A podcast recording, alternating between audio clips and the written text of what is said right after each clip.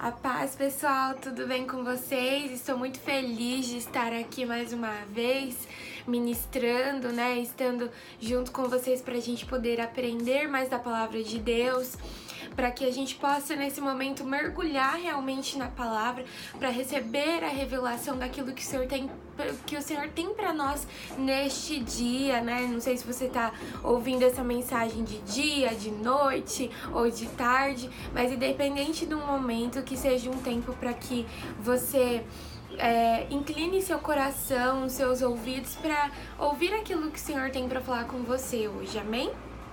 E antes de começar, eu quero que você feche os seus olhos para que a gente ore, peça ao Senhor para que cubra a nossa mente, o nosso coração estejamos é, focados naquilo que Deus quer nos falar, amém? Senhor, obrigada por esse tempo que o Senhor separou, Pai, para que junto com os meus irmãos, Senhor, é, possamos aprender da Tua palavra, Pai. Eu peço, Senhor, que o Senhor perdoe os meus pecados, as minhas falhas, Pai. Senhor amado, limpa o meu coração e as minhas mãos, Senhor, para que o Senhor venha encontrar em mim, Senhor, como instrumento, Pai, para ser usado por Ti, Deus. Que toda palavra que sair da minha boca, Senhor, seja através do Teu Espírito, para trazer edificação, trazer libertação e salvação salvação, Pai. Que o Senhor vá ao encontro, Senhor, de cada vida, cada coração, Senhor, cada família que está reunida neste momento, Deus. E que o Teu Espírito, Senhor, os encontre aonde eles estiverem, Senhor. Como eles estiverem, que o Teu Espírito os encontre e que haja, Senhor, quebrantamento, encontro contigo e mudança de vida, Pai. Porque a Tua palavra é poderosa para mudar, Senhor, para transformar. Eu te agradeço em Teu nome. Amém. Eu quero compartilhar hoje com vocês uma palavra que há um bom tempo o Senhor vem ministrando no meu coração, vem me ensinando. E o tema de hoje é o que a cruz fez comigo. Eu tenho pensado muito a respeito de da cruz, né? Quando a gente pensa sobre a cruz, eu não tô falando só da imagem da cruz, né? Às vezes a gente vai é, em determinados lugares e a gente vê um crucifixo, né? Que é aquela cruz que fica na, numa parede ou em algum outro lugar, e aí você olha para a cruz, imediatamente você lembra do sacrifício de Jesus. Não tem como a gente não lembrar de como foi a morte de Jesus quando nós olhamos para a cruz. Mas hoje eu queria falar com vocês sobre a cruz, não no sentido da, do, da imagem da cruz, mas do sacrifício de Cristo, né? Através da morte de cruz. É, o que representa verdadeiramente esse sacrifício para nós como cristãos, né? Para nós como filhos de Deus, o que isso traz de mudança para nós, o que a cruz é, significa para nós como prática mesmo, como vida, o que a cruz faz de transformação o que realmente acontece nas nossas vidas quando nós é, encontramos Cristo, quando nós somos é, iluminados e quando nós somos transformados pelo sacrifício de Jesus na cruz. Então, eu quero que você abra sua Bíblia lá em 1 Timóteo, capítulo 1, versículo 12 ao 17.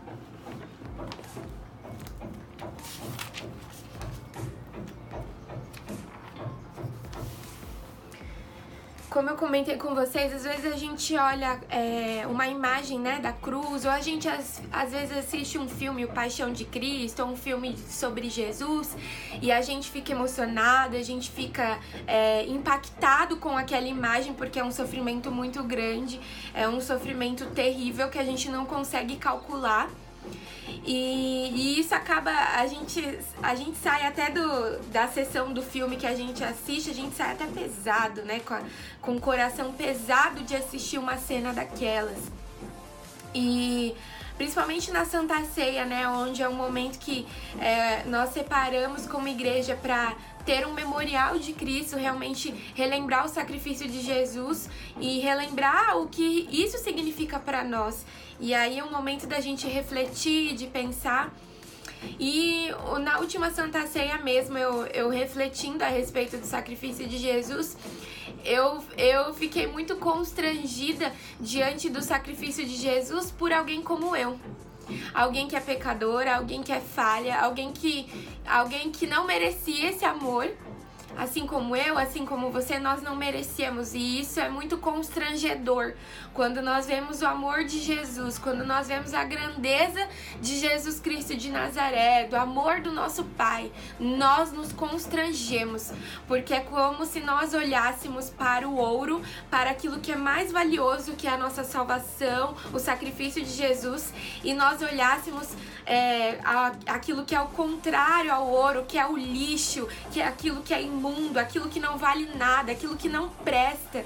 E somos nós como pecadores. Né? Existe aí uma diferença muito grande, né? Aquilo que é bom, aquilo que é perfeito, que é o nosso Deus, o nosso Pai, e que pagou um preço muito alto por algo que era ruim. É, nós éramos pecadores, nós somos pecadores e todos todos os dias precisamos da graça do Senhor. E Ele nos resgatou desse lamaçal, desse lixo, dessa imundície. Então é impossível a gente não olhar para essas duas coisas como é diferente, como existe uma diferença tão grande e não nos constrangermos e não ficarmos envergonhados, mas no bom sentido, não da gente se achar o pior de todos e por aí ponto final e, e isso não, não trazer transformação para nós. Não, nós olhamos para nós, vemos que nós somos ruins, vemos que nós somos falhos e pecadores, mas nós olhamos para a graça de Deus e aí nós encontramos o refúgio, nós encontramos a esperança de que o Senhor pode nos transformar. É essa a esperança e é essa a nossa crença mesmo como cristão, né? É a cruz, o poder de redenção da cruz. Então, em Timóteo, é, 1 Timóteo capítulo 1, versículo 12, diz assim: Eu dou graças a Cristo Jesus, nosso Senhor, que me capacitou porque me considerou fiel, pondo-me no ministério. A mim que dantes fui blasfemo e perseguidor e opressor, mas obtive misericórdia porque eu fiz ignorantemente na incredulidade. E a graça de nosso Senhor superabundou com a fé e o amor que há em Cristo Jesus. Esta é uma palavra fiel e digna de toda aceitação, que Cristo Jesus veio ao mundo para salvar os pecadores, dos quais eu sou o principal. Mas por isso obtive misericórdia, para que, primeiro em mim, Jesus Cristo mostrasse toda a sua longanimidade, para exemplo dos que haviam de crer nele para a vida eterna. Ora, ao Rei eterno, imortal, invisível, ao único Deus sábio, seja honra e glória para sempre. E amém. É aqui em 1 Timóteo, capítulo 1, que eu acabei de ler com vocês, que nós acabamos de ler, é, quem está dizendo isso é o apóstolo Paulo. E Paulo, quando ele se dirige a Timóteo, que foi um filho na fé para Paulo, né, foi um, um discípulo de Paulo, Paulo ele deixa bem claro quem ele era e como ele foi transformado. E como eu disse, a cruz, ela, ela nos traz essa, essa reflexão a respeito de quem nós éramos e quem nós somos agora depois da cruz, do sacrifício de Jesus, depois da salvação, depois que alguém tão perfeito, alguém que não tinha pecado, morreu por mim numa cruz, derramou seu próprio sangue e trouxe salvação para minha vida. E Paulo, ele, ele explica que a transformação que ele teve na vida dele não foi porque ele era um cara legal, um cara bom que Deus olhou para ele e falou: "Ah, Paulo merece ser perdoado, Paulo merece merece a salvação". Não, foi através do sacrifício de Jesus, através dele reconhecer que Jesus Cristo é o Senhor. E a palavra diz que ele teve um encontro pessoal com Jesus Cristo. Mas quem era Paulo? Porque quando nós olhamos para a vida de Paulo, nós pensamos: uau, Paulo fez viagens missionárias, Paulo pregou é, tanto para os judeus como para os gentios, Paulo foi a tantos lugares e suportou dores, e foi perseguido, e foi preso, e foi é, acusado de tantas coisas, é, teve o risco de morrer em tantos momentos porque pregou, pregava o evangelho. Quando nós olhamos para toda a maravilha do ministério de Paulo, às vezes a gente esquece um pouco quem foi ele antes de, de se tornar esse homem do Senhor, esse é um dos homens que depois de Jesus Cristo foi o que mais pregou a palavra de Deus, se olharmos para o Novo Testamento. Mas quando nós olhamos para o passado de Paulo, aquele, vamos assim dizer, aquele lixo, aquele, aquela sujeira que havia em Paulo, quando nós olhamos para quem ele era, nós podemos enxergar que ele era um fariseu, alguém que era um judeu por tradição, um religioso que seguia ao pé da letra. Era aquele cara que você olhava e falava: Uau, ele faz tudo certinho, ele segue as regras da, da sua religião, mas ele não cria que Jesus Cristo tinha vindo para salvar a humanidade e era filho de Deus. Ele não cria e por conta disso, porque ele achava que era uma blasfêmia contra Deus, Jesus Cristo era uma blasfêmia, que Jesus Cristo não era o filho de Deus, ele tinha tanta raiva disso que ele perseguia os cristãos. Ele perseguia a ponto de matar, a ponto de prender, a ponto de oprimir. Tanto é que a palavra de Deus diz que Paulo participou da morte de Estevão. Estevão era um dos servos do Senhor que pregava o evangelho e Estevão foi apedrejado porque estava pregando sobre Jesus. E Paulo concordou com a morte de Estevão e foi um dos que pegou a, a túnica de Estevão, a túnica ensanguentada. E quando nós refletimos sobre esse histórico, esse primeiro momento da vida de Paulo, nós não conseguimos imaginar que ele poderia ser um homem que viesse a ser perdoado, um homem que viesse a ser, é, a ser transformado. É a mesma coisa de eu dizer para você: é, você perdoaria o assassino do seu filho? Você olhando o. Eu vou. Talvez eu vou ser um pouco até Vai ser um pouco dura a forma como eu vou descrever, mas pra gente poder entender qual é o poder da cruz, a gente primeiro precisa entender da onde nós saímos.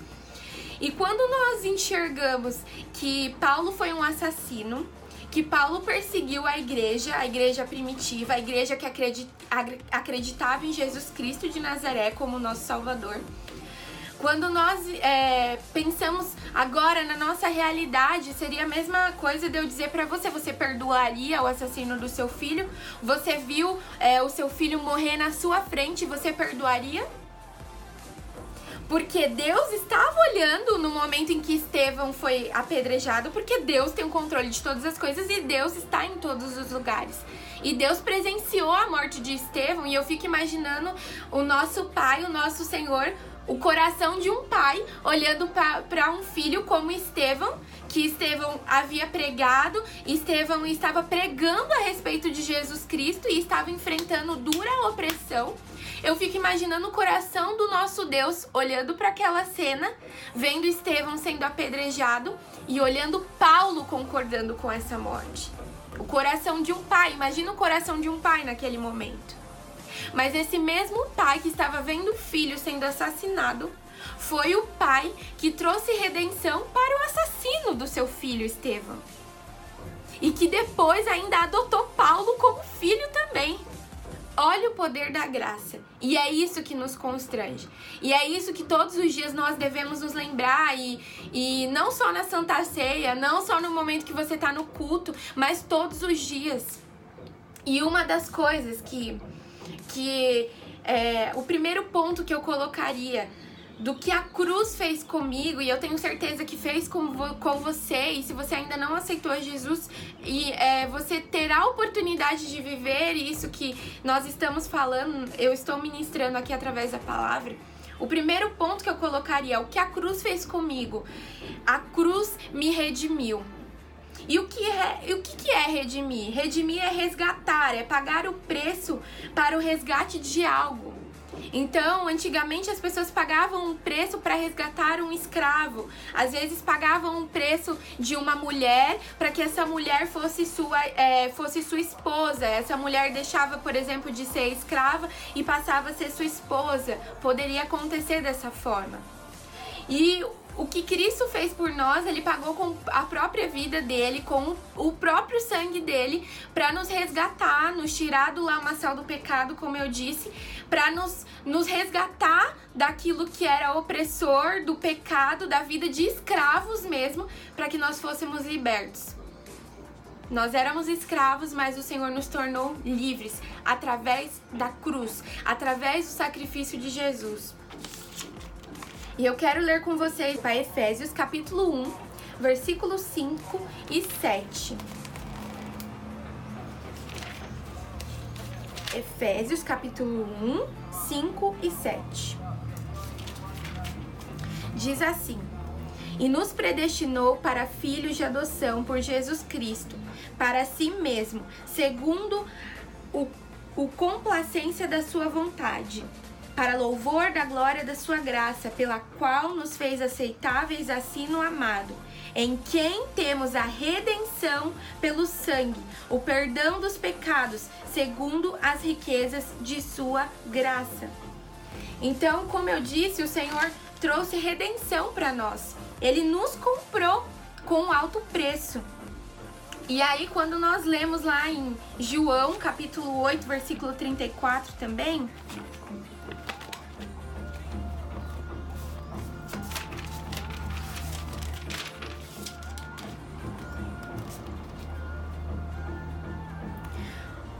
Olha o que o Senhor Jesus disse: Na verdade, na verdade eu vos digo: todo aquele que comete pecado é servo do pecado.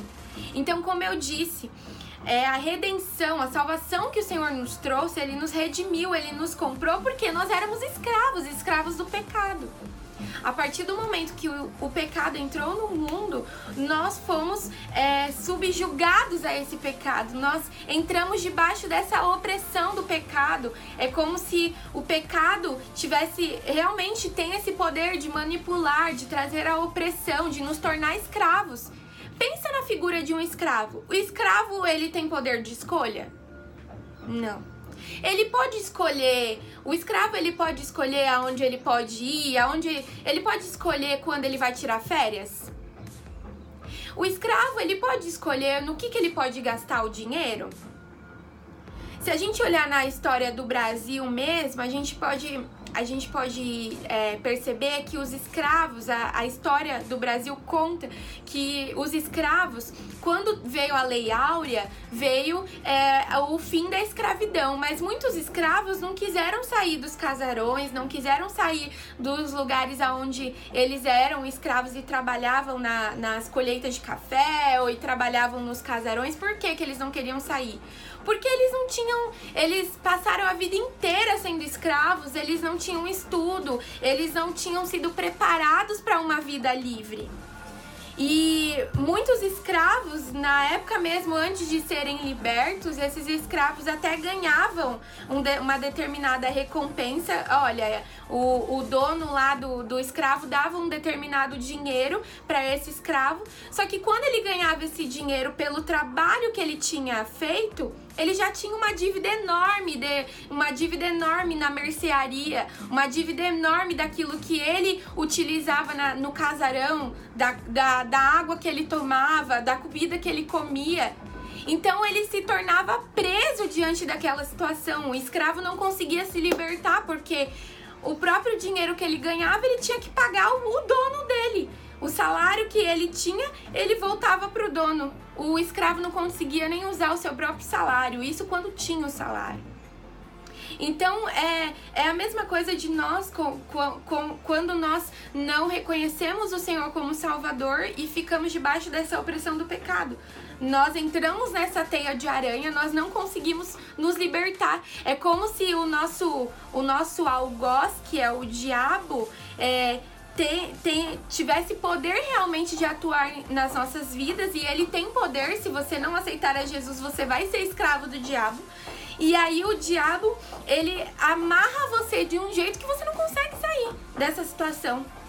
E aí ele é como se o, o, o, o diabo pagasse para você um determinado salário. Não, continua nessa vida de pecado, continua desse jeito que você tá, continua fora dos caminhos do Senhor, continua nos vícios, continua fazendo só o que você quer fazer da sua vida, continua roubando, matando, se prostituindo, mentindo, tendo inveja, continua, continua como escravo. E aí o diabo vai te dando aquelas recompensas que você acha que é muito bom, que a gente acha que é muito. É, vale a pena, né, continuar nesse caminho, nessa porta larga que a gente vive, porque afinal, né, é a mesma coisa de você pensar daqueles corruptos, vamos assim pensar de pessoas que roubam o dinheiro do povo. Você acha que é, para eles é, é uma vida fácil, é um dinheiro fácil que vem. Então é a porta larga para eles. Mas eles se, eles se tornam escravos do dinheiro, escravos do pecado. Eles não conseguem sair daquela situação. Eles têm recompensa por aquele pecado, então eles continuam ali. E recompensa no que eu digo é porque o diabo vai oferecer coisas que aparentemente são muito boas. Só que você vai ficar amarrado. Nós ficaremos amarrados na situação, por quê? Porque ele é o pai da mentira. Então, é, quando nós entendemos que o Senhor veio para nos resgatar disso, dessa artimanha do diabo, dessa vida de escravo que nós teríamos se não fosse Jesus, nós não conseguimos é, não nos constranger diante dessa, dessa obra, a obra da cruz. Então, é, o próprio Jesus ele fala que enquanto vivemos uma vida de pecado, nós continuaremos debaixo da escravidão. E a, decisão, a decisão de, de nos tornarmos livres cabe somente a nós, porque o sacrifício já foi feito, a oportunidade já nos foi dada. Cabe a nós abraçar a oportunidade ou não. E se nós lermos também em Romanos, capítulo 8, versículo 15, Paulo ele diz assim: "Porque não recebestes um espírito de servidão para novamente temerdes, mas recebestes o espírito de adoção, pelo qual clamamos: Abba, Pai." Quando nós entendemos que nós temos um pai, quando nós aceitamos a Jesus como nosso salvador, Jennifer, quer dizer que aí eu vou parar de pecar? Não. Infelizmente, é, eu tenho que te falar a verdade que não, você não vai parar de pecar, mas você vai parar de ter uma vida pecaminosa, porque quando você pecar, o Espírito Santo vai te constranger e você vai pedir perdão e você vai se arrepender.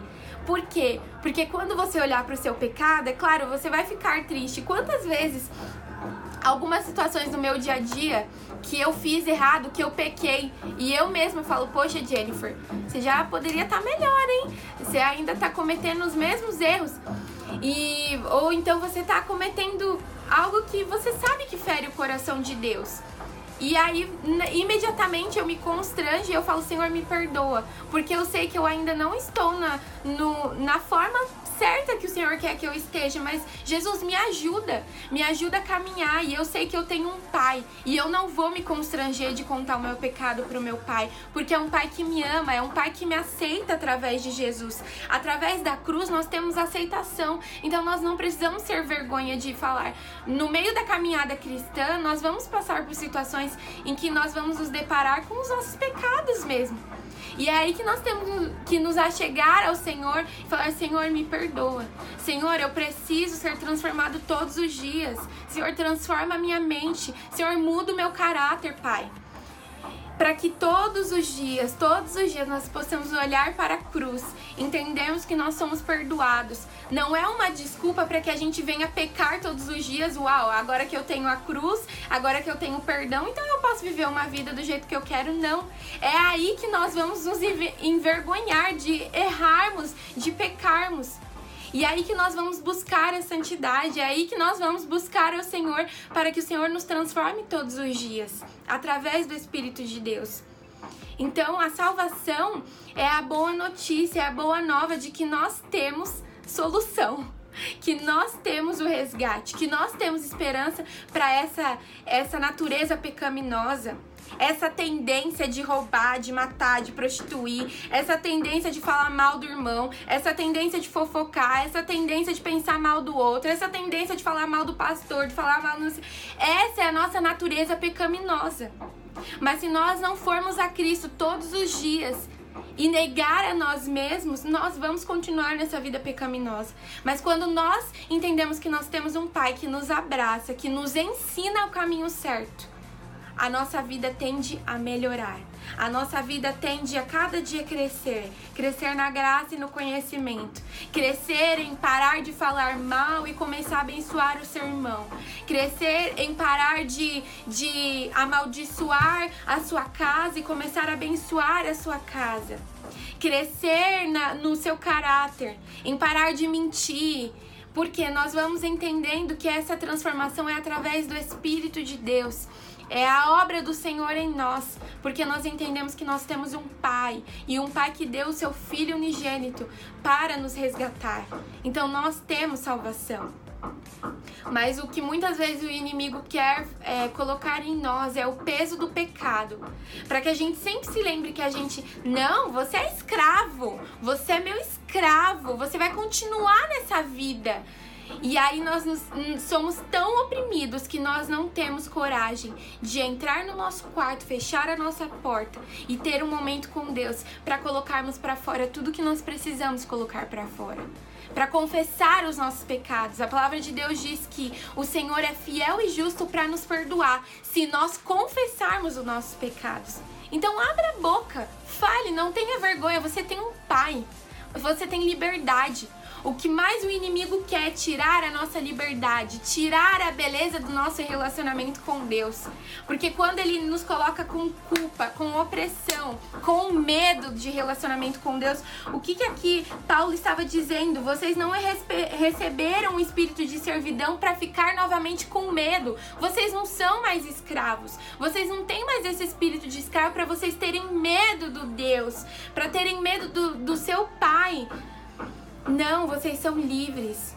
E agora que vocês são livres, vocês, vocês têm livre acesso para chegar a Deus e pedir perdão pelo pecado de vocês. É isso que Paulo estava querendo ensinar à igreja em Roma, aos romanos. E é isso que Paulo continua nos ensinando através da palavra, porque Paulo sabia quem ele era e, sabe, e Paulo sabia quem ele precisava ser. Existe uma frase que, August, é, que Martim Lutero dizia que quando olho para mim mesmo, não vejo como me salvar, mas quando olho para Cristo, não vejo como me perder. Então olhe para Cristo, olhe para a cruz. Lembre que você tem um pai, você não precisa ter medo de chegar diante dele, não precisa ter vergonha. Imagine os crimes que Paulo cometeu. Imagine as coisas horríveis que Paulo fez. E, e você acha que de repente é, isso tudo apagou da memória dele? Não, não apagou, mas não tinha mais o peso da culpa, porque agora ele era filho. Mas isso vinha na memória dele porque ele é um ser humano. Nós não temos como apagar. Seria muito bom se a gente pudesse apagar da nossa memória todas as coisas horríveis que nós fizemos, que nós temos vergonha, mas é impossível. É impossível. Mas isso nos faz o quê? E Paulo fala isso na palavra, que eu lembro disso para que eu entenda que aonde superabundou o pecado, abundou, aonde abundou o pecado, superabundou a graça. Que Deus foi tão bom comigo, tão bom comigo, porque eu era pior, o pior dos pecadores, para que as pessoas que eu fosse pregar o evangelho enxergassem eu como própria testemunha de Cristo como é, a testemunha realmente da transformação. Porque quando você olha para você e vê o que você era antes e depois de Cristo, você não tem como você não falar: Meu Deus, que transformação! O que o Senhor, o que a cruz fez comigo, a transformação que Deus é, fez em mim. Paulo ele foi a testemunha viva, mais do que palavras, mais do que simplesmente pregar a própria vida de Paulo, e Paulo gostava muito de enfatizar isso. Se você ler as cartas de Paulo, Paulo gostava de enfatizar muito de onde ele veio e de como Cristo resgatou de onde ele estava como escravo. E como Deus, ainda na sua bondade, o escolheu para ser ministro, para ser apóstolo. E o segundo ponto foi algo que eu até falei bastante já aqui, que o que a cruz fez comigo, segundo ponto, me constrangeu. É algo que eu sempre falo porque eu acho que não existe outra palavra mais adequada para quando a gente lembra da, da, do sacrifício de Jesus, que é o constrangimento. Não tem como você não se constranger de saber que alguém perfeito, de saber que alguém que não tinha pecado morreu por alguém como você, como eu, que era pecador, que fez todo tipo de coisa errada. Ah, Jenny, mas eu não fui um assassino. Ah, Jenny, mas eu não roubei de ninguém. Mas provavelmente você já pensou mal de alguém, você já já falou mal de alguém, provavelmente você já fez, já quis desejar coisas que não eram boas. No seu coração, a palavra de Deus diz que se, se já desceu ao coração e na própria mente nós já pecamos. Nós já pecamos. Então nós somos pecadores pela nossa raiz. Infelizmente o nosso histórico não é bom, porque isso vem do jardim do Éden. A partir do momento que Eva e Adão, Eva e Adão pecaram, nossa raiz da iniquidade continua, mas isso foi quebrado através de Jesus Cristo de Nazaré. Nós não precisamos mais viver debaixo dessa raiz de iniquidade, porque nós temos Jesus. Aonde por um, se por um homem entrou o pecado, como a palavra diz, pelo por um outro homem, Jesus Cristo de Nazaré veio a salvação, para que todos fossem alcançados. Todos significa aquele que roubou, aquele que matou, por mais que seja muito difícil da gente entender, da gente é, compreender, meu Deus, como eu vou, como que eu vou perdoar, como que, mas o Senhor perdoou e a palavra diz que nós precisamos perdoar assim como Ele nos perdoou. É difícil. Se fosse fácil, a gente chamava de, sei lá, PlayStation. É, ser cristão não é algo fácil. Por isso que Jesus fala: tome a sua cruz e siga-me. Porque é todo dia negar. É todo dia saber que você pode dizer sim para o pecado, mas você não vai dizer sim. Você tem liberdade de escolher se você quer viver uma vida errada, mas você não vai viver. Então, o constrangimento ele traz a mudança. Não é simplesmente você ficar emocionado com a obra da cruz. Ah, oh, meu Deus, Cristo. Olha a cena da paixão de Cristo. Aí você chora por dias. Esse, esse tipo de constrangimento não vai levar a arrependimento. Mas quando nós de fato entendemos o poder da cruz que há em nós, o poder do sacrifício de Jesus e o que pode fazer em nós, e nós nos arrependemos, nós apresentamos frutos de arrependimento, aí sim podemos dizer que nós somos constrangidos todos os dias. A gente não consegue, é como aquela canção diz, né? Quem já pisou no Santo dos Santos em outro lugar não sabe viver. Porque você não consegue, você já sabe que você que o Senhor trouxe o caminho da vida. Você não vai querer ficar no caminho da morte. E no terceiro ponto, até antes de, de entrar por terceiro ponto, no segundo ponto diz, eu queria que vocês abrissem em Isaías 53, 7, 8. Que diz assim: Ele foi oprimido e ele foi afligido, contudo, ele não abriu a sua boca. Ele é trazido como um cordeiro para o matadouro, e como uma ovelha muda perante os seus tosqueadores está. Assim, ele não abriu a sua boca. Ele foi levado desde a prisão e desde o julgamento. E quem manifestará seus descendentes? Porque ele foi cortado da terra dos, dos viventes. Pela transgressão do meu povo foi ele chagado. Então, é, como eu disse, que nós nos constrangemos diante da mensagem da cruz. E quando nós olhamos aqui a passagem em Isaías que fala sobre Isaías profetizando é, como seria a morte de Jesus, porque como ovelha muda, a palavra de Deus diz que Jesus, quando foi crucificado, não disse uma só palavra no momento da crucificação, no sentido de, de reclamação. Jesus não reclamou, mesmo lá na cruz, mesmo morrendo por mim, por você, por nós pecadores. E Isaías, quando profetizou a, a morte de Jesus, quando profetizou a forma como Jesus morreria, quando nós lemos isso, não tem como nós não nos constrangermos. E aí, uma das pessoas que foi constrangida com essa palavra foi, foi uma das pessoas que foi constrangida com essa palavra, a gente pode ler lá em Atos em Atos capítulo 8, versículo 26. Diz assim: E o anjo do Senhor falou a Felipe, dizendo: Levanta-te e vá em direção ao sul, ao caminho que desce de Jerusalém para Gaza, que está deserto. E levantando-se foi, e eis que um homem da Etiópia, eunuco de grande autoridade sob Candace, rainha dos etíopes, o qual era encarregado de todos os seus tesouros, havia vindo adorar em Jerusalém e estava retornando, e assentado na sua carruagem lia o profeta Isaías. Ele estava lendo exatamente a passagem que nós acabamos de ler. Então, um homem etíope que não conhecia ainda sobre Cristo, que estava aprendendo sobre Cristo, ele estava lendo a parte de Isaías, ele tinha ido a Jerusalém para adorar lá em Jerusalém e ele estava lendo a passagem de Isaías. E ele teve um encontro com Felipe. Felipe era um apóstolo, um homem de Deus, que o anjo do Senhor o levou até ao encontro daquele eunuco. E aí a palavra continua dizendo: Então o Espírito disse a Felipe: Aproxima-te e ajunta-te a esta carruagem. E Felipe, correndo até ele, ouviu que lia o profeta Isaías e disse: Entendes tu que lês? Felipe perguntou para esse pro eunuco, né? Quando a carruagem parou, perguntou. Felipe foi até a carruagem e quando ele parou, Felipe perguntou: "Você tá entendendo o que você tá lendo em Isaías?" E aí ele respondeu para Felipe: Como poderia se algum homem não me orientar? E rogou a Felipe que subisse e com ele se assentasse. E o lugar da escritura que ele lia era este: Ele foi levado como ovelha para o matadouro, e como cordeiro mudo diante do que o tosquia, ah, e como cordeiro mudo diante do que o tosquia, assim ele não abriu a sua boca.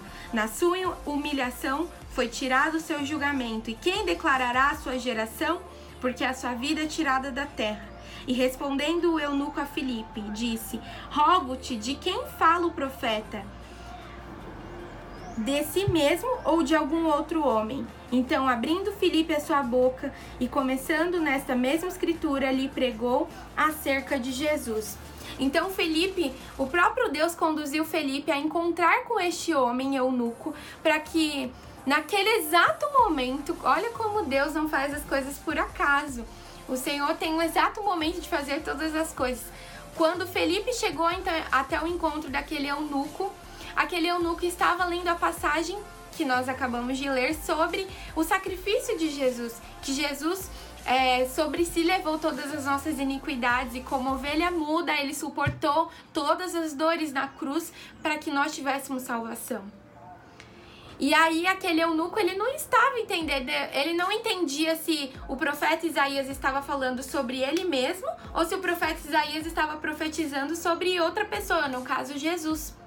E aí Felipe foi o homem que Deus é, escolheu para que explicasse essa palavra para, para o eunuco, explicasse a respeito do sacrifício de Jesus. E aí mais à frente a gente consegue verificar que, que Felipe é, batizou aquele eunuco, porque o eunuco entendeu e se constrangeu através da mensagem da salvação. Então, como eu disse, o constrangimento ele vai levar a mudança de vida. A partir do momento que aquele eunuco entendeu que o Felipe estava dizendo sobre a palavra de Deus, Felipe estava ensinando aquele eunuco, ele se constrangeu diante do sacrifício de Jesus e imediatamente falou: "Me batize, eu quero ser batizado". E naquele momento ele foi batizado. Naquele momento ele recebeu é, o perdão dos seus pecados, reconheceu a Jesus como Salvador e recebeu uma nova vida. Como eu disse, nós não, não devemos apenas nos constranger no sentido de nos emocionar com a morte de Cristo, de ficarmos tristes, né? Mas de verdadeiramente a nossa vida ser um fruto de arrependimento todos os dias. E o último ponto, terceiro ponto, o que a cruz fez comigo? A cruz me orientou.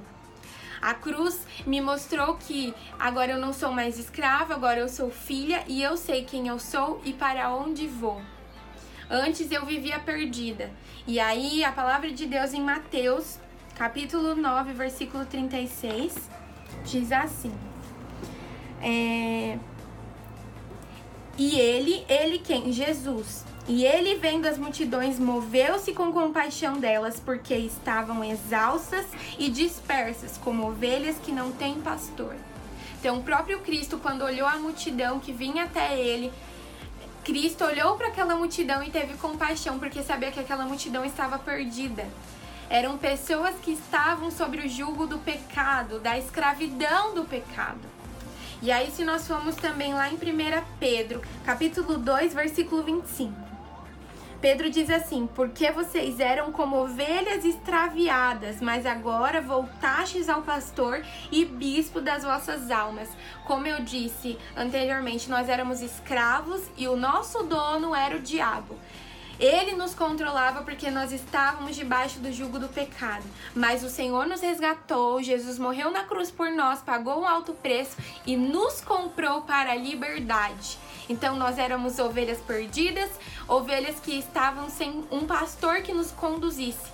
Mas o nosso supremo pastor, Jesus Cristo de Nazaré, nos resgatou e é Ele quem nos guia. Hoje nós estamos debaixo da autoridade do Senhor Jesus e isso nos traz paz, porque assim como lá no jardim do Éden, Adão e Eva sabiam a quem pertenciam, eles sabiam que pertenciam a Deus. E Deus, a palavra do Senhor diz que na virada da tarde, ao entardecer, o Senhor sempre visitava Adão e Eva.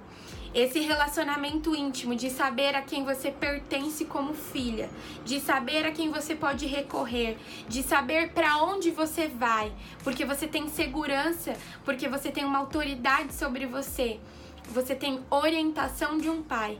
Então essa essa perfeição que havia no jardim do Éden foi quebrada, mas ela foi restaurada através de Jesus Cristo de Nazaré, para que hoje nós tivéssemos um pastor que nos orienta, que nos ensina, o Espírito Santo que nos ensina a verdade, que nos constrange, que nos consola, que naquele momento que você quer cometer aquele pecado, o Espírito Santo vem e fala: "Não, filho, você não foi feito para isso".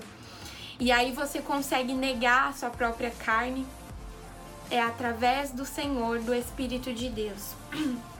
Então, é, para finalizar essa, essa palavra, eu queria que você fechasse os seus olhos.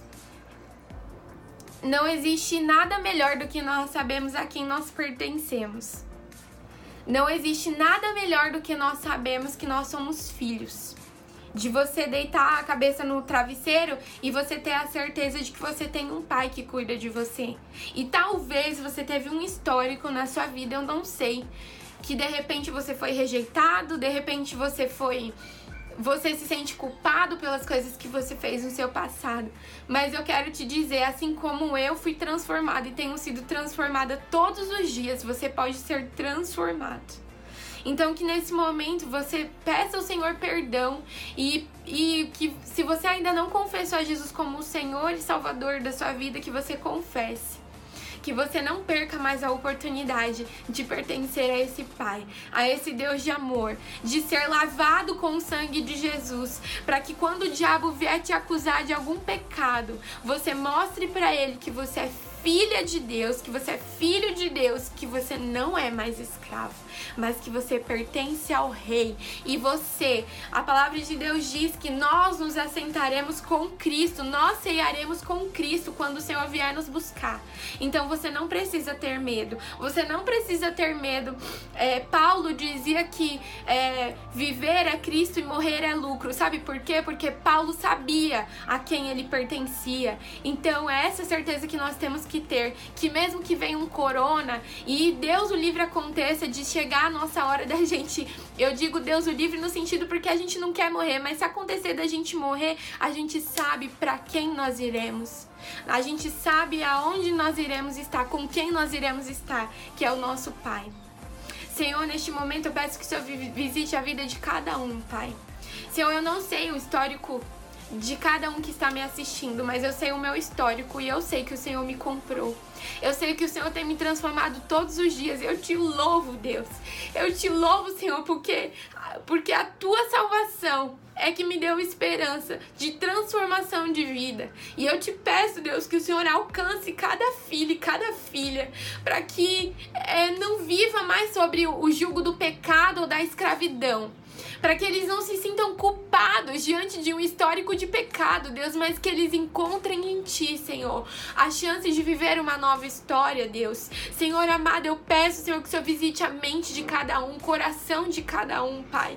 Que os seus filhos sejam resgatados da escravidão, seja a escravidão, Senhor, dos vícios, a escravidão, Senhor, da depressão, a escravidão, Senhor, de se sentir, Senhor, inferior, a escravidão, Senhor, de viver sobre, ansiedade, sobre ansiedade, sobre, Senhor, é, a, a opressão, Pai, emocional, a opressão, Senhor, seja onde for, Deus, em qualquer área dos seus filhos, da vida dos seus filhos, que o Senhor traga a tua liberdade, que o Senhor traga, Senhor, a libertação, Pai, e que haja salvação, Senhor, alcança, Senhor, os corações, e que, Senhor, todos os dias, Pai, o teu Espírito Santo nos lembre da onde nós saímos, mas que o teu Espírito Santo também nos lembre que a graça nos alcançou, para que a gente não se ache melhor ou pior do que o outro, mas que a gente se reconheça como filho, porque é isso que importa, Deus.